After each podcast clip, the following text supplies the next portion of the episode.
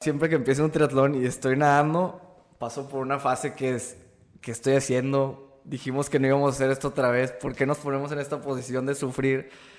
Me pasa eso muy seguido. Y más y más está picado. De repente vas braceando y nada más de repente agarras aire y no agarras nada de agua. Y dices, ¿por qué? ¿Por qué estoy aquí? Me pasa eso siempre que empiezo y luego empiezo otra vez. Ya me meto como que, oye, estoy haciendo esto que me encanta. Gracias a Dios estoy aquí, lo puedo hacer.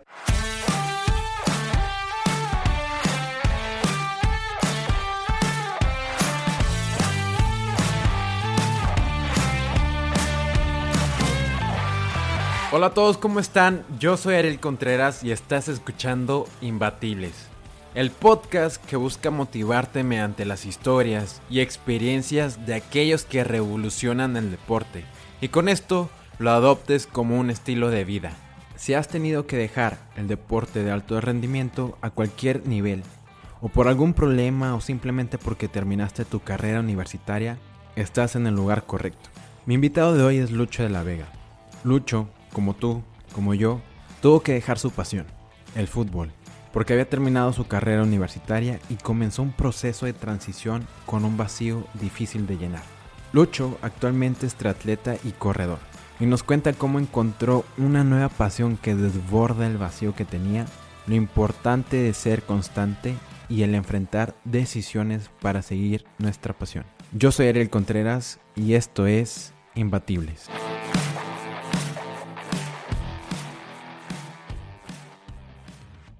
Lucho Vega, super triatleta, Mister Campeonatos del Mundo, ¿cómo estás? ¿Qué tal? Muy bien, ¿y tú? Muchas gracias por invitarme al podcast. Este, ya he escuchado muchos de tus episodios, soy fan y pues otra vez aquí, digamos.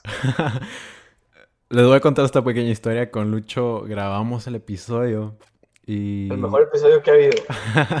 el mejor de todos y hubo un problema y no lo pudimos, se perdieron unos minutitos, entonces volvimos a grabar y aquí estamos. Lucho, quiero empezar.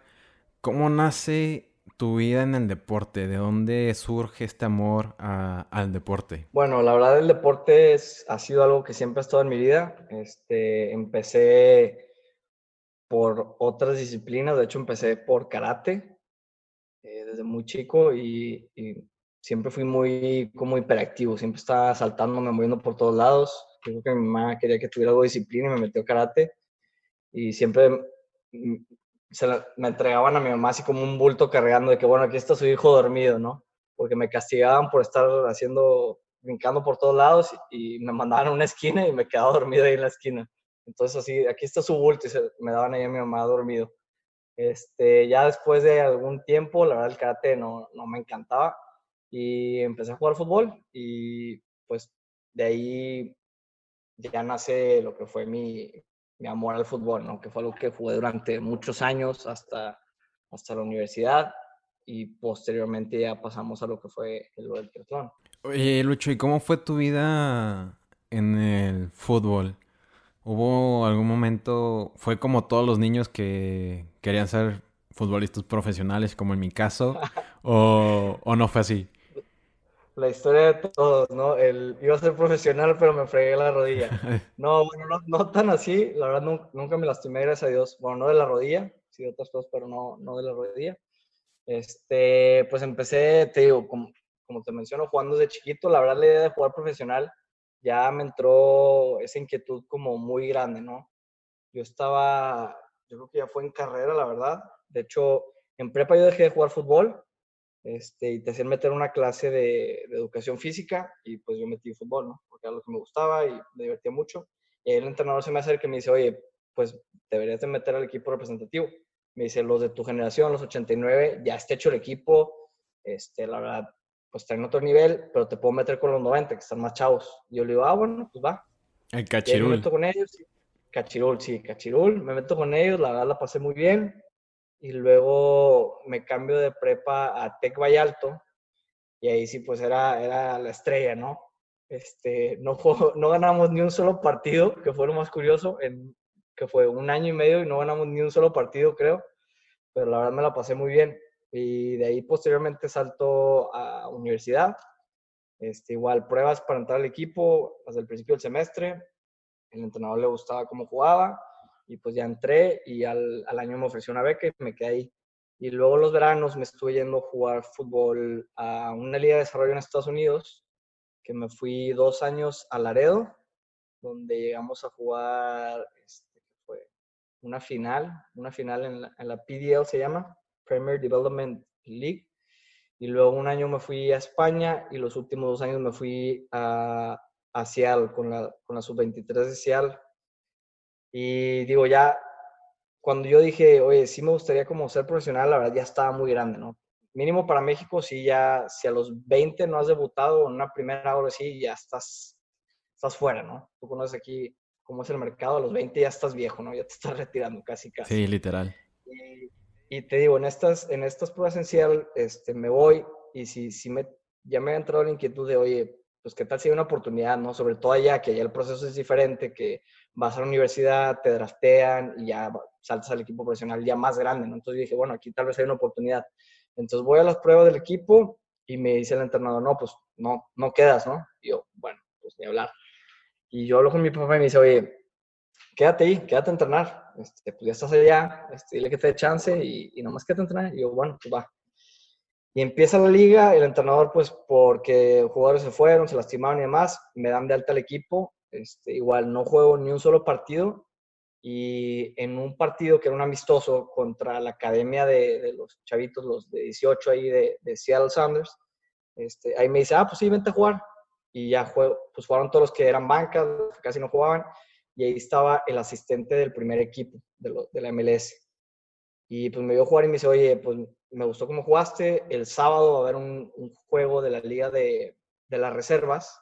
Quiero que vengas a jugar con, pues, con los profesionales, ¿no? Las reservas era una liga que, que había en Estados Unidos. Entonces, de los que viajaban el, equi el equipo de la MLS y no jugaban o jugaban muy poco porque viajaba, viajaban, no sé, 20 o 25 y pues solo se convocan a 18 y, y pues solo juegan tres de la banca, ¿no? Entonces el otro día los que no habían jugado, tenían poca actividad, jugaban otro partido. Esa era la liga de las reservas. Entonces me invitan a jugar, fue contra Colorado Rapids y, y pues entré medio tiempo, al segundo tiempo, y la verdad jugué bien.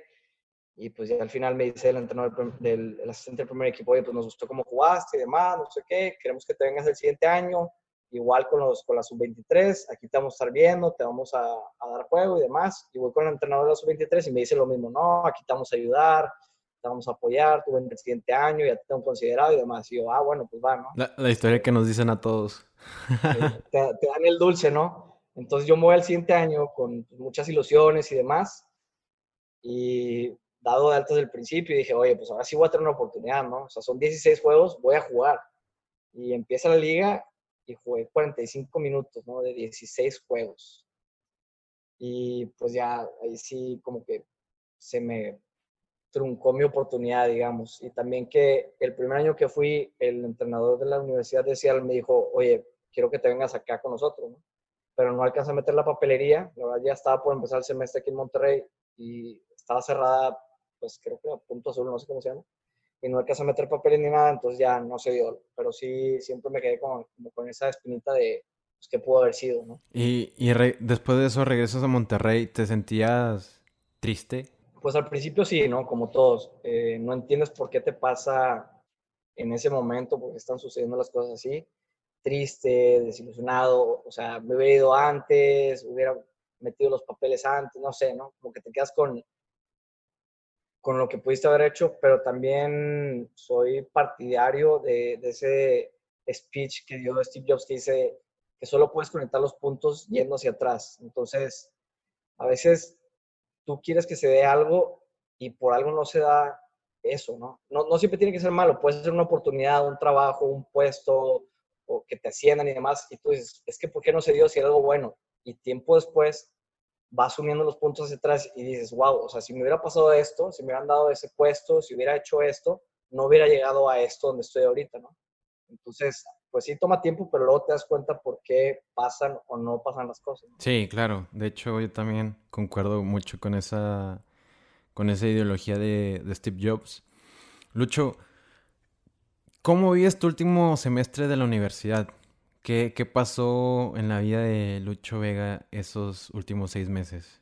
Bueno, pues los últimos seis meses, este, pues ya me fui diciendo la idea que el fútbol ya, ya no iba.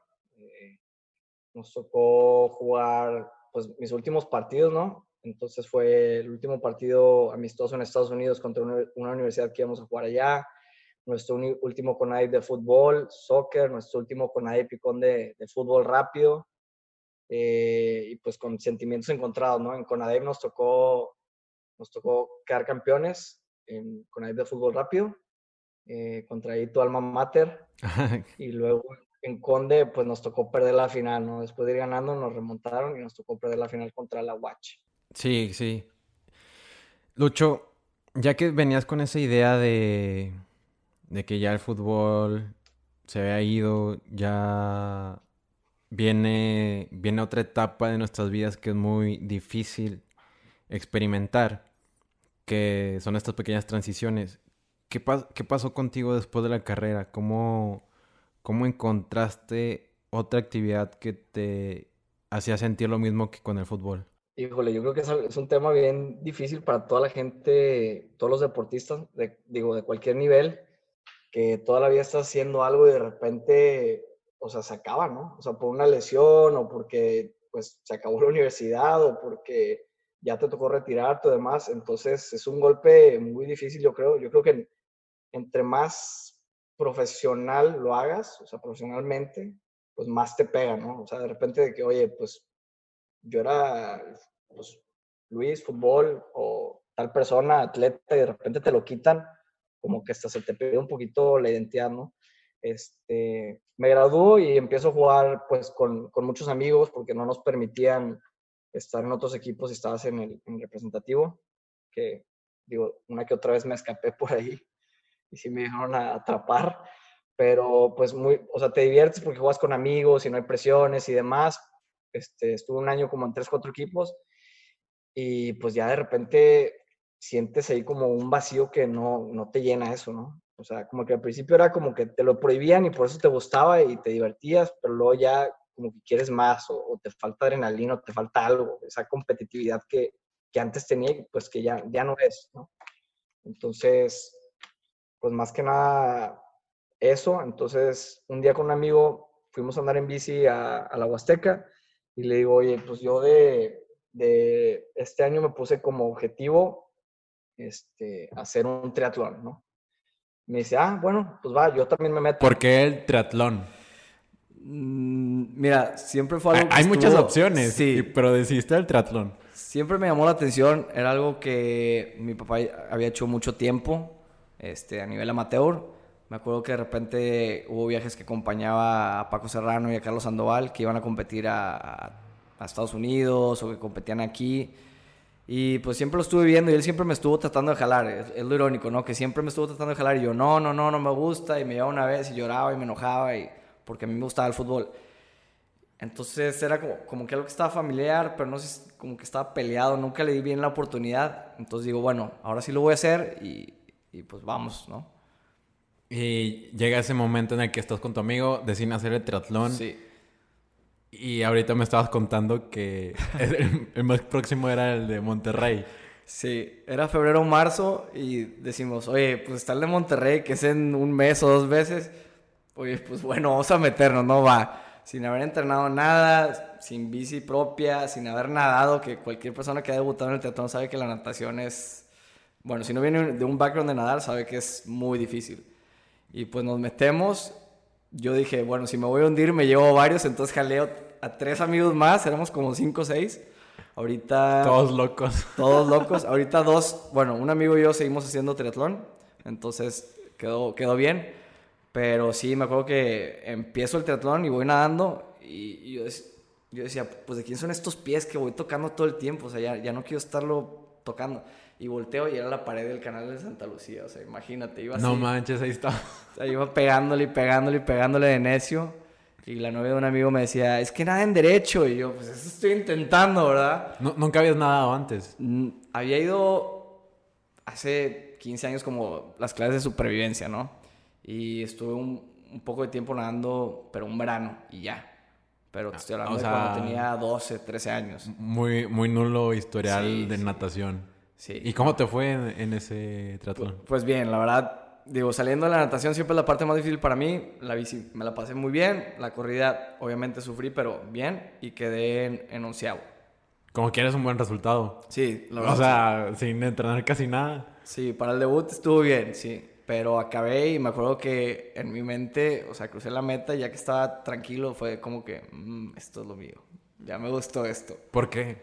Pues no sé, llenó un vacío que tenía de ser competitivo y me acuerdo que acabé y dije, a ver, esto lo puedo hacer pues durante el tiempo que quiera, ¿no? O sea, todavía ves las premiaciones en, en los cualquier evento y categorías 60, 65 y 70 y más y ves viejitos, ves gente joven, o sea, ves gente de todas las edades, entonces puedes ser competitivo hasta la edad que quieras, le puedes meter al nivel que quieras o bien, si tu meta es acabar, pues también, o sea, oye, mi meta, tengan los años que tengas, acabar este evento es una meta muy buena y vas por ella. Lucho, decidiste que le, le- le querías entrar a triatlón. ¿Cómo...?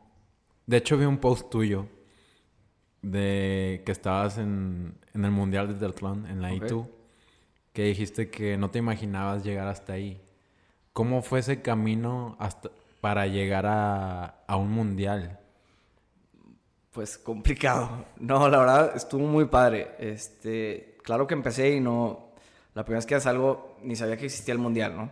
Entonces de repente te empiezan a decir, oye, que el mundial, la calificación, esto y lo otro. Y yo, oye, pues sí me llama la atención, ¿no? Digo, ¿En qué momento te empezaron a decir de- del Mundial? ¿Empezaste a entrenar un poquito más de lleno? Sí, empecé a entrenar un poco más de lleno los tres deportes y dije, y me empezaron a decir, o sea, cada vez que se acercaba más el mundial, escuchaba que el mundial, que la calificación y no sé qué, y yo decía, oye, pues, ¿cómo está esta onda? Empecé a preguntar y ya me, me explicaron cómo se califica y todo esto, ¿no? Y yo, "Mm, bueno. Y ese año que fue, si no me equivoco, fue 2016, el mundial era en Cozumel y yo había empezado, bueno, el de aquí fue en abril, intenté uno más que quedé en tercero y no califiqué, porque califican el primero y el segundo lugar. Ese fue, creo que en Puerto Vallarta. Y entonces ya pasaba Cozumel. Pasó Cozumel y fui en noviembre a Los Cabos y ahí fue donde califiqué al, al primer mundial que fue en Rotterdam. Ajá. Ese fue el primer. ¿Y qué sensación tuviste? pues muy contento, la verdad. La verdad, muy contento. Los Cabos ese, ese año nos tocó el mar súper picado. Sufrí demasiado la nada, más que en otras ocasiones. ¿Y el sol? El sol... Es que es muy caliente Los Cabos. Sí, el sol, el sol de los Cabos pica. Pica. Pero sí, lo disfruté mucho, la verdad. La bici con sus subidas y bajadas, pero muy padre. Y cuando me enteré que había quedado en primero, pues la emoción a, a tope, ¿no? ¿Qué, qué, qué pasaba por tu mente en, en ese triatlón, güey? Pues en la O sea, nada- no me imagino cómo haces algo que no eres tan bueno como la nadada, luego en las condiciones Adversas. adversas, y luego te toca la bici con un calorón, un sol gacho, y luego vienes a trotar a, a la corrida.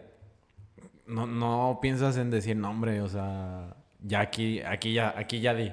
Mira, Ariel, la verdad, siempre que empiezo un triatlón y estoy nadando, paso por una fase que es que estoy haciendo. Dijimos que no íbamos a hacer esto otra vez. ¿Por qué nos ponemos en esta posición de sufrir? Me pasa eso muy seguido. Y más el mar está picado, de repente vas braceando y nada más de repente agarras aire y no agarras nada de agua y dices, ¿por qué? ¿Por qué estoy aquí? Me pasa eso siempre que empiezo y luego empiezo otra vez. Ya me meto como que, oye, estoy haciendo esto que me encanta. Gracias a Dios estoy aquí, lo puedo hacer. O sea, el- el mar está, si está picado o no, es irrelevante. Ahorita voy a salir y voy a hacer lo que más me gusta, que es la bici y la corrida, ¿no? Entonces es un ratito y vamos a darle con todo. Pero siempre paso por esa fase de, ¿por qué? Y luego hay que disfrutarlo, venga. Yo, yo pensé que eso lo... De hecho, se me hace muy sorprendente porque creo que puedes que lo pases al principio, pero no me imaginaba que cada vez que haces una competencia Sí, te vuelve ese pensamiento. sí. No sé si ya se volvió como cábala o tradición o algo, pero sí, ya cada vez que empiezas de que, ¿por qué estamos aquí otra vez a sufrir? Me imagino que a todos nos pasa eso, ¿no? Pues sí, digo, ya son unos minutitos y luego ya pasa y vuelve la emoción de, oye, estoy aquí, me encanta esto y vamos a dejarlo todo. Clasificas al Mundial de Triatlón en Sí, Rotterdam. en Rotterdam. ¿Cómo, ¿Cómo vives eso? ¿Estás con los mejores del mundo? Pues la verdad, es una experiencia súper padre. Eh, cualquier persona que haya un mundial sabe que se vive muy diferente a cualquier evento nacional, digo, sin quitarle el mérito, pero estás con con lo mejor de lo mejor en el triatlón, ¿no? Este, y como te vas a otro lado, te, te, envuelves mucho en el papel de, oye, vengo aquí al mundial, o sea, vamos, vamos con todo. No, no es el triatlón de Monterrey que hice a dos meses. Sí, no, no, no, es muy diferente, la verdad. O sea, te vas una o dos semanas y desde que llegas estás, oye, vamos a armar la bici, vamos a hacer esto, vamos a conocer la ruta.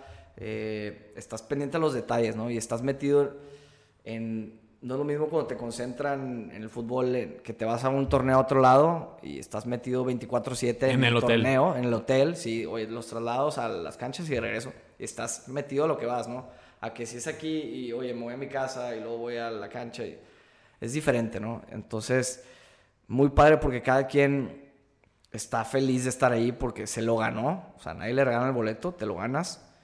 Y pues ves a cada gente orgullosa de su país, ¿no? A mí algo que me encanta del deporte es que, que une a la gente. Une mucho a la gente. ¿En qué sentidos? En el sentido de que pues no hay discriminación, no hay religiones, no hay colores, o sea, la gente te ve en una carrera y te ve sufriendo y te echa porras y ni siquiera te conoce, ¿estás de acuerdo? O gente de otros países y te ve y sabe, sabe por lo que estás pasando y, te apoya. Inclusive entre mis mismos competidores tú ves a alguien y le dices, oye, vamos, échale, sí puedes, sí puedes. O ves a alguien ponchado y le ofreces ayuda. O sea, el, deporte la verdad me gusta que une mucho a la gente. De hecho, eso que mencionas me recuerda mucho una, a una... Bueno, no sé mucho que me guste correr. Pero igual con un amigo le dije, vamos a hacer una carrera de obstáculos, que fue aquí en Monterrey, y era un 21K, y dije... Tough Mother. Ajá, sí, Tough Mother. Teníamos como un mes para entrenar bien. me acuerdo, me dijo, ¿le entras? Y yo, va. va. Y sí nos metimos de lleno, pero eso, eso me hizo cambiar la mentalidad porque vienes de lo del fútbol, es todo, o sea, yo quiero ganar, no me importa quién seas. Y aquí toda la gente te empezaba a ayudar, los obstáculos, y es cierto, esa es la esencia real del deporte que te ayuda. Claro. Lucho, estás en ese, llegas a Rotterdam, tu primer mundial, ¿te dio nervios? Sí, la verdad sí, sí estaba nervioso, ni siquiera sabía lo que iba, o sea, era el primer mundial, había gente que ya había ido 3, 4, 5, 10 veces pues ibas con un poquito de nervios. Este, luego nos tocó la mayor parte de la semana lloviendo y frío. Me acuerdo todavía que era, era la rodada así para el reconocimiento de ruta y un día así chispeando, mojado, frío. Acabamos la, la rodada y me regreso al Airbnb donde nos estábamos quedando, pero congelándome. O sea, me metí a bañar así con agua hirviendo que sientes que te quema. Horrible, horrible. Gracias a Dios. Todavía cuando creo que competimos un domingo, el sábado que compitieron los profesionales, tú los veías a, Irving, a Crisanto, y iban temblando, o sea, en la corrida se iban helando, o sea, estaba muy frío. Y gracias a Dios el domingo... Dijiste, ¿no pensaste que si ellos están así sufriendo? Sí, no, claro, yo dije mañana, no, hombre, nos vamos a morir aquí. si ellos que ya lo han vivido varias veces están así, dije, no, mañana va a estar, va a estar gacho esto. Pero no, de hecho, gracias a Dios, el domingo nos tocó el día súper padre, salió el sol, se despejó, no hacía tanto frío, la verdad nos tocó el día óptimo. ¿Y cómo, cómo viste esa competencia? Muy padre, yo todavía me acuerdo que estábamos por, por salir, estaba algo nervioso con mi wetsuit ya, y de repente llega alguien y me dice que, oye, está un, un, chavo que corría profesional de México en nuestra categoría. Y yo, ah, pues qué bien, ¿no? Digo, este chavo se, se va a llevar la medalla. O sea, qué bueno que vaya a haber un mexicano en el podio. Yo no sabía quién era, entonces pues digo, pues qué padre por él, o sea, ojalá que gane una medalla. Tú estabas enfocado en lo tuyo. Pues yo no sé a qué iba, no, no iba como a decir de que, oye, vengo aquí a ganar, ¿no? Venías a disfrutarlo. iba a disfrutarlo, era mi primer mundial. Claro que siempre empiezo una competencia y quiero ganar, ¿no? Esté bien, este, mi condición o mal, siempre quiero tratar de salir a ganar, ¿no? Yo sé que era el mundial, iban los mejores de los mejores. Claro que veía otros chavos de dos metros, así súper mamé, y decía, damn, esto va a estar difícil, ¿verdad?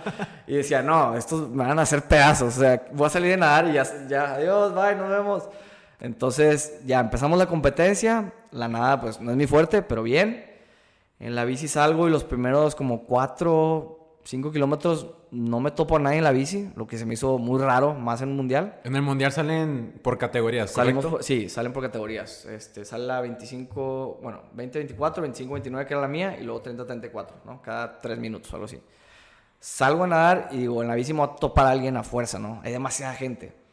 Y salgo y los primeros kilómetros solo, solo, solo. Luego se me pega un chavo, pero no se puede mantener. Entonces me sigo solo, solo. Y como en el 4 o 5 se pegan dos ingleses. Y nos empezamos a ir los tres. Pum, pum, pum, pum. Y sabíamos que había salido un grupo antes, porque no somos los más rápidos nadando, ¿no? Entonces nos vamos los tres metiéndole durísimo, durísimo. Y como al En bici. kilómetro, en bici, sí, como al kilómetro 17 vemos el grupo, un grupo grande como de 8, 9 personas que eran los que iban en punta, ¿no? O bueno, que nosotros asumíamos que eran de los primeros lugares, ¿no? Entonces, como al 18 ya nos pegamos. No, ya, ya fue como el 19, ya faltaba bien poquito, todavía me acuerdo que ya íbamos a llegar. Como al 19 nos pegamos, o sea, ya eran escasos metros. Nos pegamos, nos bajamos de la bici y claro, en el teatro nunca sabes en qué lugar vas, ¿no? Hasta el final. O al menos de que vaya la bici enfrente de ti que sabes que vas en primero. ¿no? Ajá, exacto. General. Pero nos bajamos en la bici, se me cae un clip, ya no me regresé por él. Y dejamos la bici y empezamos a correr. Pum, pum, pum. Y luego era sprint, entonces eran 5 kilómetros en la corrida. Y como al kilómetro 3 me topo un mexicano. Y digo, ah, pues bueno. Y lo empiezo a pasar y como que se me pega y nos empezamos a ir ahí juntos. Y de repente se pega un neozelandés y vamos los tres así corriendo, kilómetro tres y medio, cuatro, cuatro y medio. Como en el 4.7 le empiezan, no, como en el 4.8 le empiezan a pegar más duro. Y yo había estado con unas molestias en uno de los talones, entonces como que me cuidé y se me empezó a cargar el cuádriceps de la otra pierna. Y cuando le empiezan a dar así y trato de responder, luego lo siento ahí la molestia muy, muy fuerte. Y yo, fuck.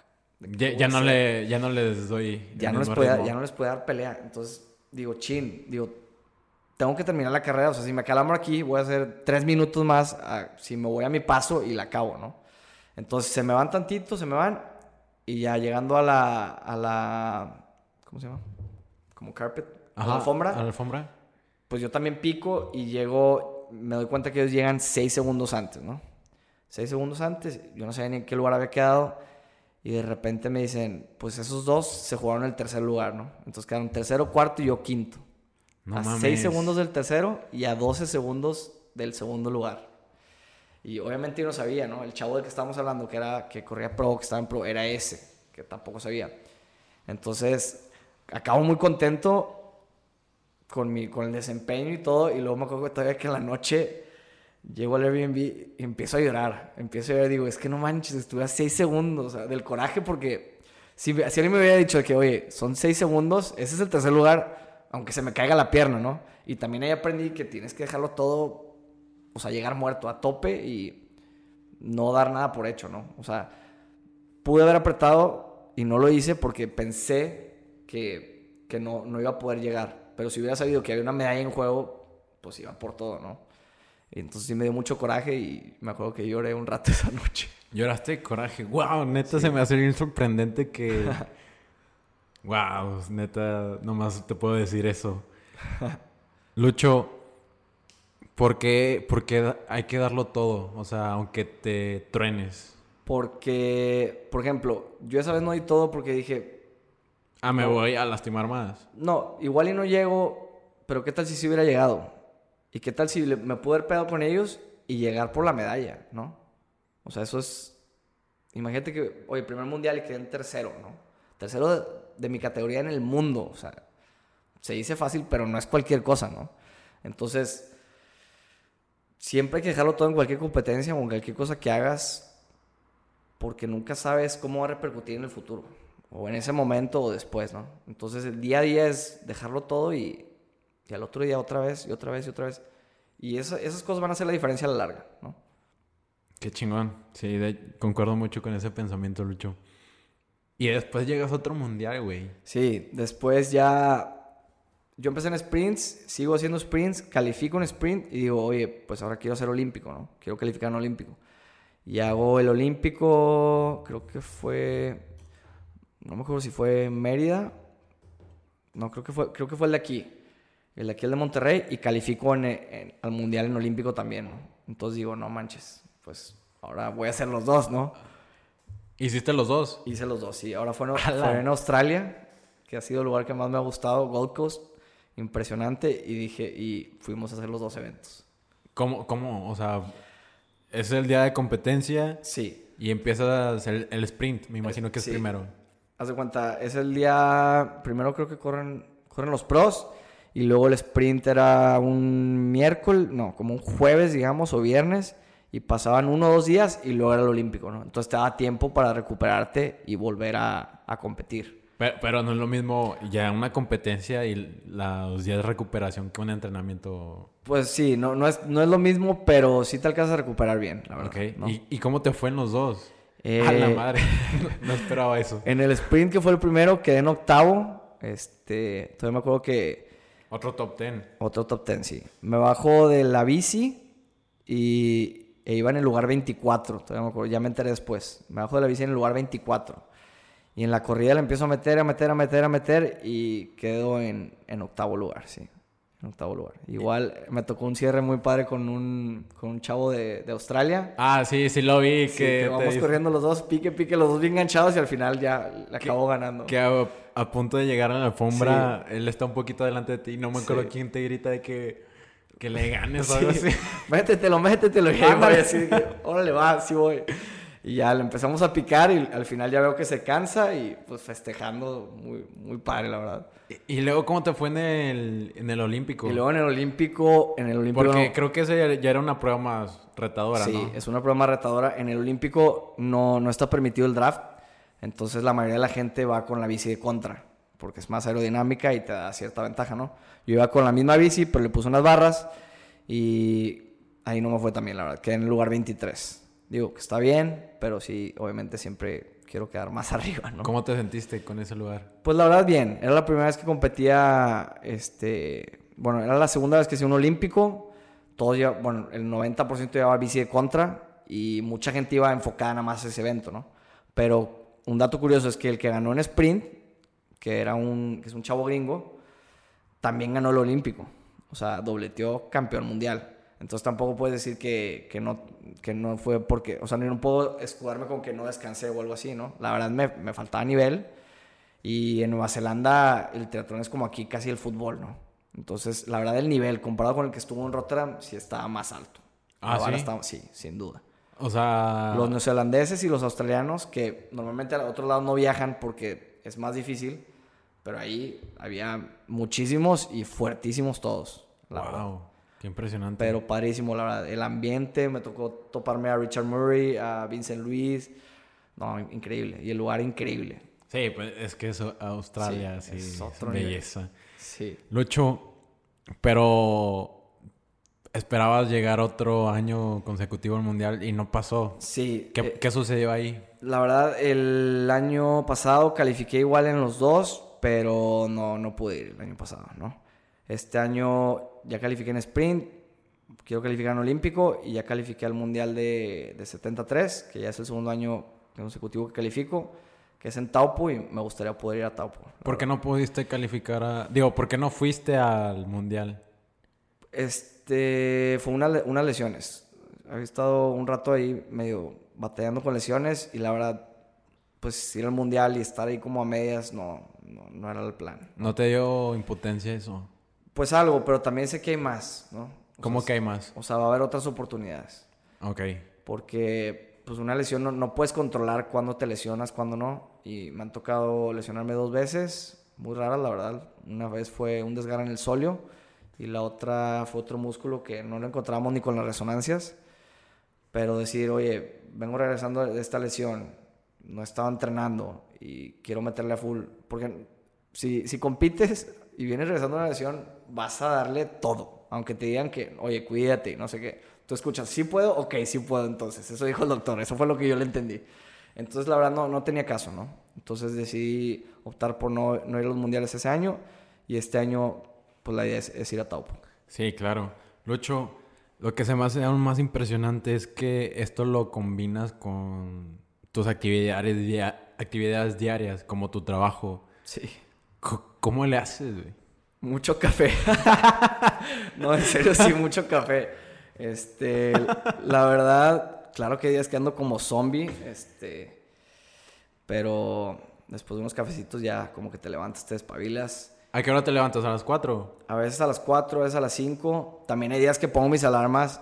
Yo tengo tres alarmas. Pongo mi celular, pongo el Garmin y lo pongo lejos y a veces pongo un radio despertador que está por otro lado, ¿no?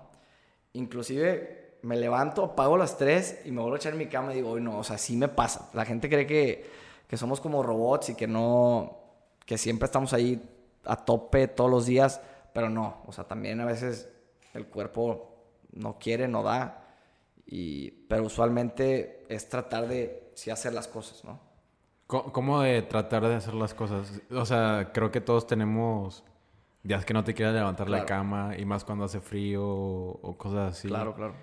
Pero ¿cómo, cómo si te levantas? Pues por ejemplo, yo, yo la verdad, la gente que me conoce sabe que no duermo, no duermo mucho, ¿no? O sea, batallo mucho para dormir, he probado varias cosas, nada me ha funcionado bien, entonces luego dormirte a las 12, a la 1 y levantarte a las 4, o sea, unos días sí lo vas a poder hacer, pero ya cuando se te empieza a acumular, hay días en que por más que quieres el cuerpo te dice, oye, no.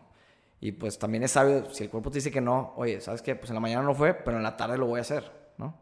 Entonces, usualmente entreno doble dos o tres veces a la semana. Entonces, si en la mañana no puedo hacer algo, trato de hacerlo en la tarde. Tampoco, si, si es una sesión muy dura, pues tampoco se trata de sobrecargarle el cuerpo, ¿no?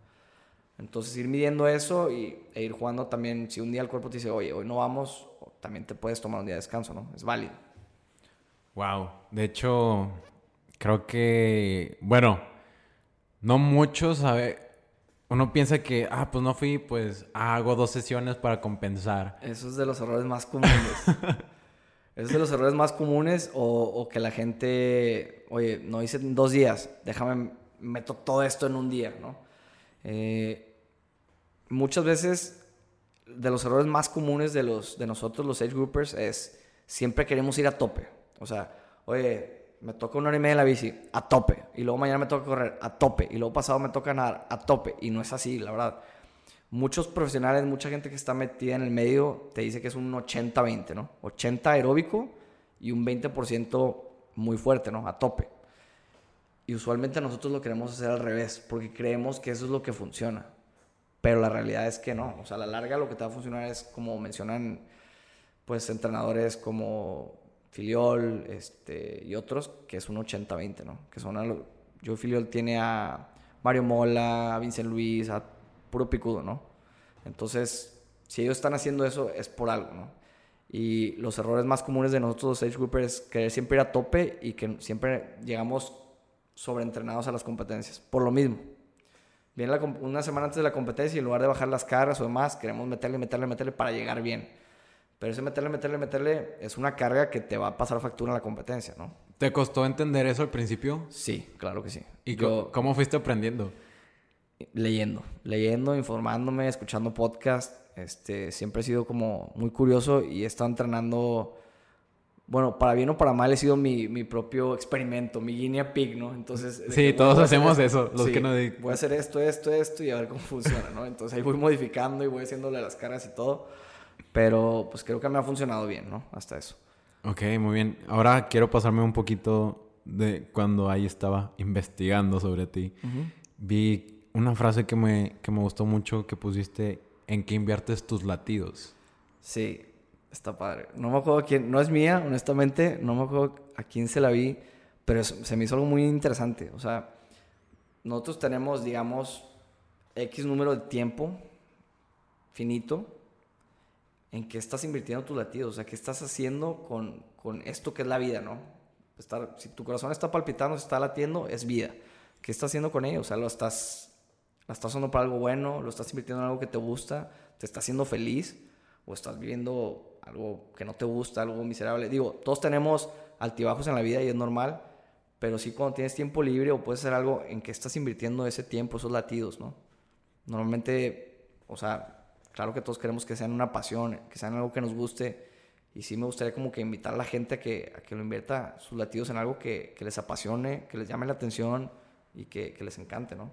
A, veces también me recordaste de una frase que no me acuerdo cómo era, pero era, era sobre la pasión no, no, no te aparece así como como de la nada. O sea, tú la leíste, ¿verdad? Sí, la ley la tienes que, que buscar en tu caso, tu papá estaba ahí chingue y chingue. Sí, la ironía, toda la vida, oye, vente, vente, no, no, no. Y me llevó llorando, llorando y ahora mira. ¿Cómo, cómo, crees que alguien puede encontrar una pasión?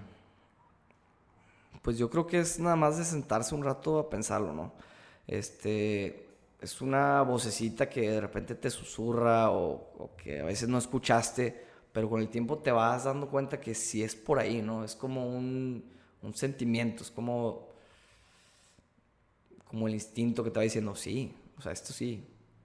Y pues así lo vas encontrando, ¿no? También tienes que tratarlo, o sea, por ejemplo, yo cuando mi papá me llevaba era no, no, no, y no me gustaba, y no me gustaba, y necio, y necio, que no, que no. Y ahora estoy necio, y necio, y necio, que sí. Y en ese momento tal vez no empecé por, por ciertas razones y no, no, decía como que esta es mi pasión. Yo decía, mi pasión es el fútbol y fue durante mucho tiempo. Y ahora se cambió completamente al triatlón. De, no saber nada del deporte, ahorita me sé los entrenadores y a dónde van a viajar y qué están haciendo y los, los tipo... Estás enfocado en lo... Estás al día. Sí, y ahora he perdido mucho del lado del fútbol. Que antes era, oye, abonos todas las temporadas, ir a ver los juegos y llorar y reír y saltar y he perdido un poco ese lado y me he apasionado más hacia este lado. Entonces yo creo que cada quien la va encontrando y puede ir cambiando. Puede ir cambiando. ¿Es válido cambiar? Yo creo que sí, la verdad sí. Mientras no cambies de equipo, eso sí no se vale. no, sí, pero yo creo que de pasión sí. Este, claro que no me deja de gustar el fútbol, me sigue gustando, pero ya no es tanta la pasión como... No es esa fiebre, ¿no? Sí, no es esa fiebre de tengo amigos que van al estadio y pierden su equipo y se enojan y lloran y ni les hables en esos días porque no, no están de buen humor. Y está bien, o sea, es su pasión y es, válido, pero digo, creo que cada quien la va encontrando y en el momento indicado también. Sí, yo también creo que, que cada vez llegan, o sea, la vida te pone las cosas en el momento adecuado. Así es. Lucho, también, bueno, me encantan las frases. me imaginé. Sí, sí, las amo. Es como que. Incluso también creo que las frases llegan en un momento adecuado. Sí. Y también pienso que con, con mis entrevistas. Y hay una que pusiste también, no sé quién, quién te la pirateaste, pero va así. No puedes estar enamorado de tus sueños y ser amante de tus excusas. Sí, esa también se la robé a alguien. pero está muy buena, la verdad. Es que Muchas veces nosotros queremos resultados rápido. Oye, llevo entrenando dos meses y, no le he bajado más que cinco segundos. Y quieres ya bajarle cinco minutos. Entonces queremos todo muy rápido y luego no estamos haciendo las cosas que... Oye, ¿cuántas veces entrenaste esta semana? No, pues tres. ¿Y cuántas te tocaban? Cinco. O sea, no puedes exigir si no estás haciendo el trabajo que tienes que hacer, ¿no? Un ejemplo, ves a Usain Bolt y corre carreras de 100 metros, entonces lo viste en las Olimpiadas 40 segundos, que fueron 16 años, pero el tipo estuvo trabajando 20 años, non-stop, todos los días, para ponerse en esa posición y poder, en esos 10 segundos que lo viste, ser el mejor del mundo, ¿no? Y claro que ellos también tienen días que están cansados, que no quieren, que les da flojera, que están hartos, pero lo hacen. También hay un, leí que Phelps estuvo entrenando Ah, sí, para las de Río. Todos los días. Lunes a domingo. De lunes a domingo, Navidad, frío, calor, el cumpleaños de quien fuera, y él estuvo entrenando todos los días. Todos los días. Entonces no puedes decir como, oye, quiero los resultados si no estás haciendo, tomando las decisiones para poderlo lograr, ¿no? Y haciendo lo que te toca para poderlo lograr, ¿no? O sea, si sigues un plan a medias, pues no puedes esperar el resultado full, ¿no? Al 100% y el que quieres. Oye, ¿hiciste todo? No. ¿Cumpliste el resultado que querías? No. ¿Por qué? Porque van de la mano, ¿no? Entonces es eso. ¿Y cómo, cómo, cómo crees tú que podríamos o que, que dejemos las excusas a un lado? O sea, ¿cómo te puedes enfocar totalmente y darle de lleno?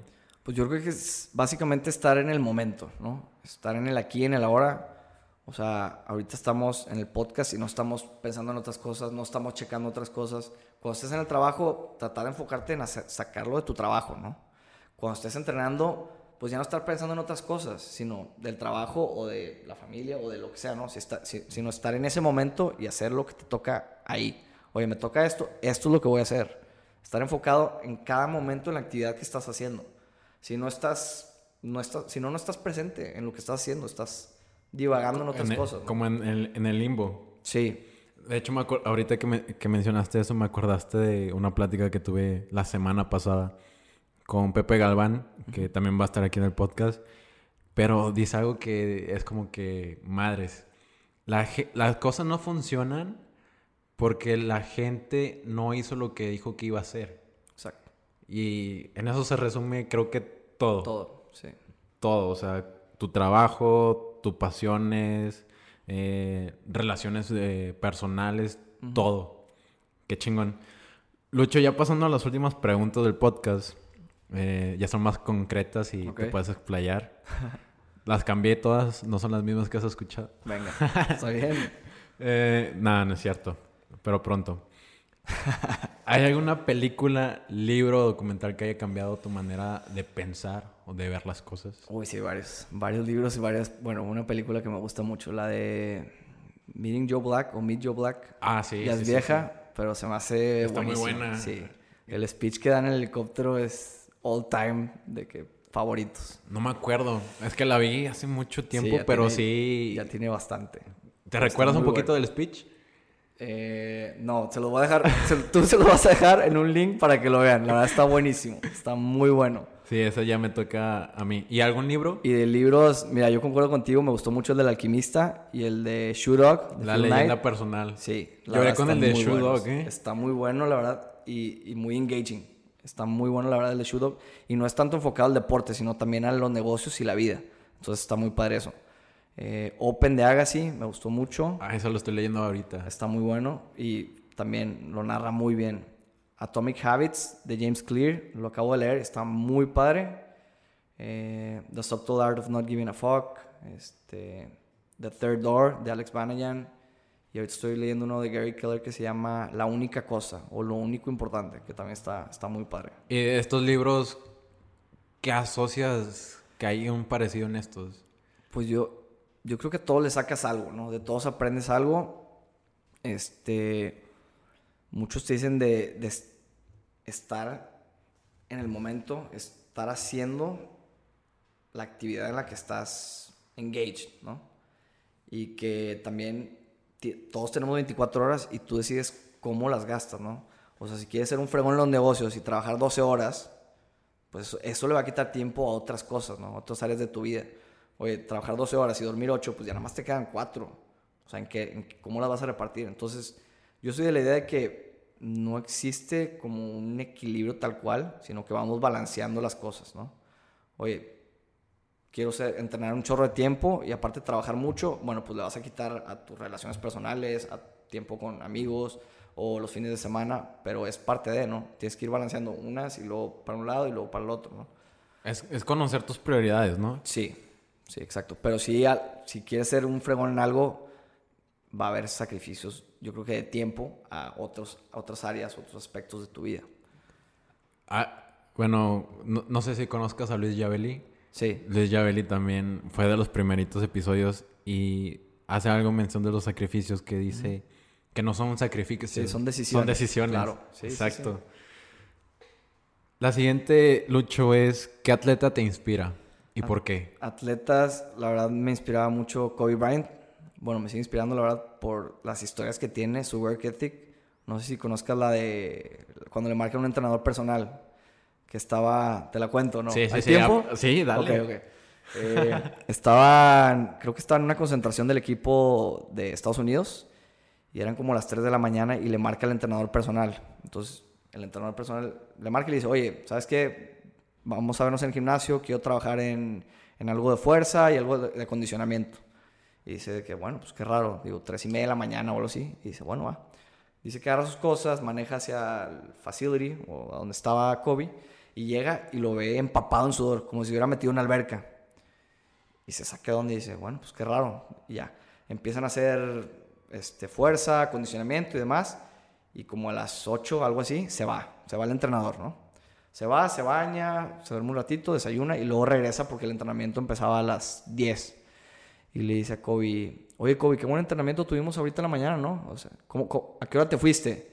Y le dice Kobe como que, ¿cómo que qué hora me fui? O sea, Kobe seguía ahí desde que él se fue y regresó y aparte ahorita iban a entrenar.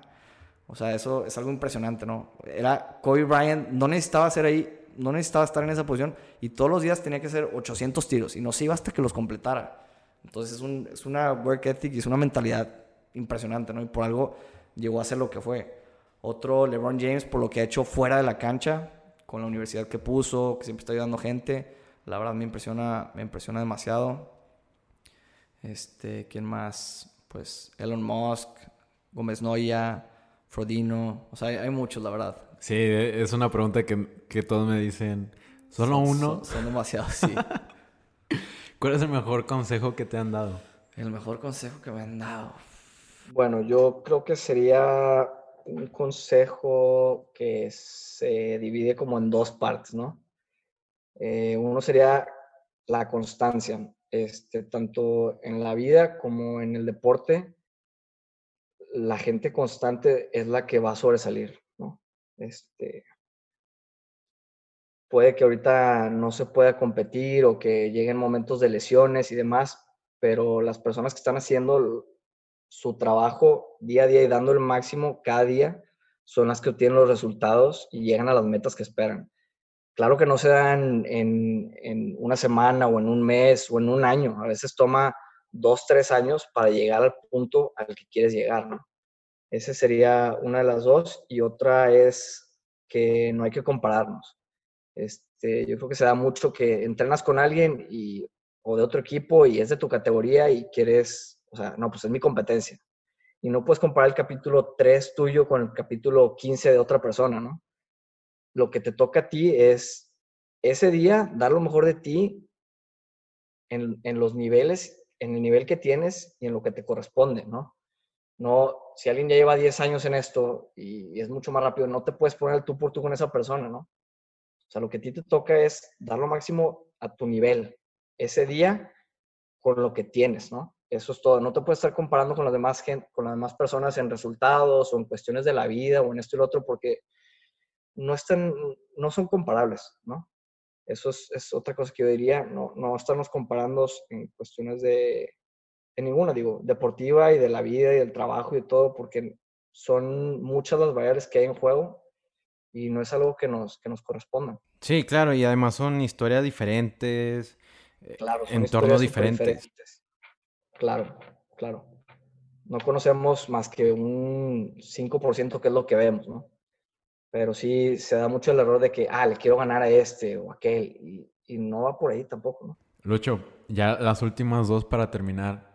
De lo que has aprendido de libros, eh, experiencias, del triatlón, si pudieras recolectar todo eso en un aprendizaje, ¿cuál sería?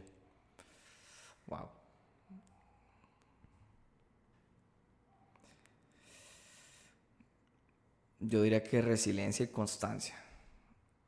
Este, aprender a levantarse de los errores y de, los fracasos y, constancia que, siempre queremos ver cambios rápido o luego pasa un tiempo que no vemos cambios y ya los queremos, pero la realidad es que en estos, en el deporte y en la vida, la constancia mata todo, ¿no? O sea, van a llegar van a llegar los, los resultados que quieres. A veces te van a tomar un año, dos años, tres años, cuatro años, pero van a llegar, ¿no? Entonces eso sería lo que, resumido, ¿no? A grandes rasgos. Sí, claro. De, es que no sé, como que todo se está conectando con, con las pláticas Vamos a hacer una versión 2. Sí, sí, sí.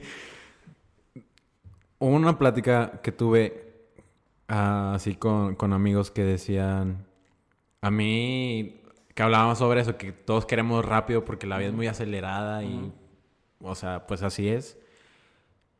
Pero hay algo que me marcó y que dijo alguien que decía, a mí me tocó 10 años para poder ver el primer fruto, o sea, el primer progreso de lo que estaba haciendo. 10 años en los que, además de esos 10 años, venía con otros años difíciles de experiencia y cosas así, vivir solo, con rentar una cama en una ciudad muy cara. O sea, 300 dólares una cama. No manches. O sea, por cumplir algo que querías. Y entonces es como que, ¿qué estás dispuesto a hacer para alcanzar algo? Exacto, exacto.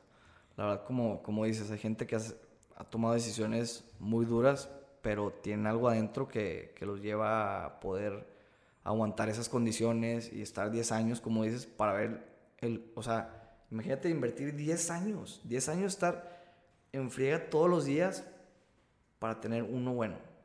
Pero ya que estás ahí, dices, wow. Conecta los puntos. Conectas todo para atrás y dices, no manches todo lo que hice para llegar aquí y lo disfrutas más, lo disfrutas cañón. Entonces, digo, tú has tenido aquí mucha gente que ha llegado a muy altos niveles y que ha tomado decisiones muy duras para cumplir sus sueños. Pero pues de eso se trata también la vida, ¿no? Sí, arriesgarse. Por último, Lucho, ¿qué te preguntarías a ti mismo si fueras el host de este podcast? ¿Qué me preguntaría a mí mismo? Híjole. Mm. Híjole, no sé. No sé, ahora sí me dejaste sin palabras. bueno, yo te voy a hacer una pregunta. A ver, va. ¿Te imaginas sin el triatlón? Me imagino sin el triatlón. Sí y no. O sea, siento que si no hubiera sido el triatlón estaría intenciándole, en alguna otra cosa, ¿no? Siempre me han gustado todos los deportes, alguno que otro. Y si no estuviera en el triatlón yo creo que estaría corriendo o estaría, no sé, algo hubiera encontrado. No sé qué hubiera sido, pero algo hubiera encontrado, porque sí, soy muy intenso y muy hiperactivo, entonces algo habría que encontrar para, para quitar las energías. Sí. sí, claro. Perfecto, Lucho. Terminamos. Muchas gracias por estar en Imbatibles. Me la pasé muy bien. Mucha risa. Sí, muchas gracias por la invitación, Ariel. A toda la gente que nos escucha, pues saludos a todos y que, que le sigan metiendo por lo que quieren lograr.